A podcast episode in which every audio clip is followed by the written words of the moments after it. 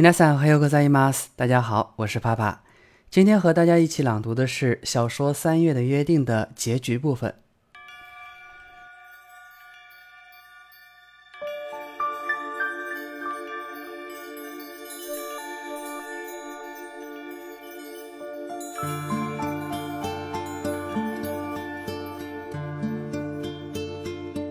マキ、どうした？私の表情に気がついたのだろうか少し困った顔をしている何でもないの元気でねって言おうとしただけ拓也のことだから元気じゃないなんてありえないよねいつもあんなに威張った態度の私が拓也の前で言葉を詰まらせるなんて初めてだもうこんな自分がたまらなく嫌いになる後悔したくないんじゃなかったのこれが最後なんじゃないの妙な間が二人を取り巻いていた。あ拓也は突然大声で叫んだかと思うと、オーバーリアクション気味に、さっきメロンパン買ってやるって言ったのに忘れちゃった。なあ、あの約束忘れないようにこれ持っててくんね。真剣な顔をして取り出したのはブレザーのボタン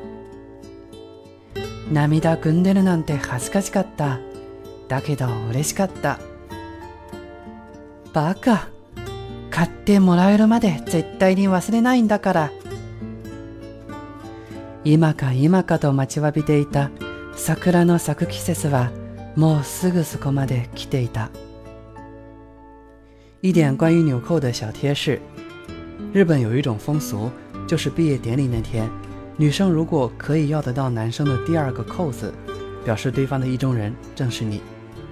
对男生来说，制服的第二颗纽扣乃是一种定情之物，第一颗纽扣留给自己或者同性知己，第三颗纽扣是给朋友，第四颗纽扣给家人，第五颗纽扣给其他交情较浅的人。之所以是第二颗纽扣。是因为其最靠近心脏，表示对方愿意把真心交给意中人。据说此风俗的起源是二次大战时，男子在赴战场前，由于很可能一去不复返，特意留下军服的第二颗扣子给意中人当终生纪念。好了，《三月的约定》这个故事今天就为大家读完了，这是我特别喜欢的一篇小说。平时朴素的文字徐徐展开，让我们看到了两个少年情窦初开的样子，仿佛是在看一部纯美的动漫，也似乎让我回忆起了自己曾经的青春年少和对感情懵懵懂懂的美好。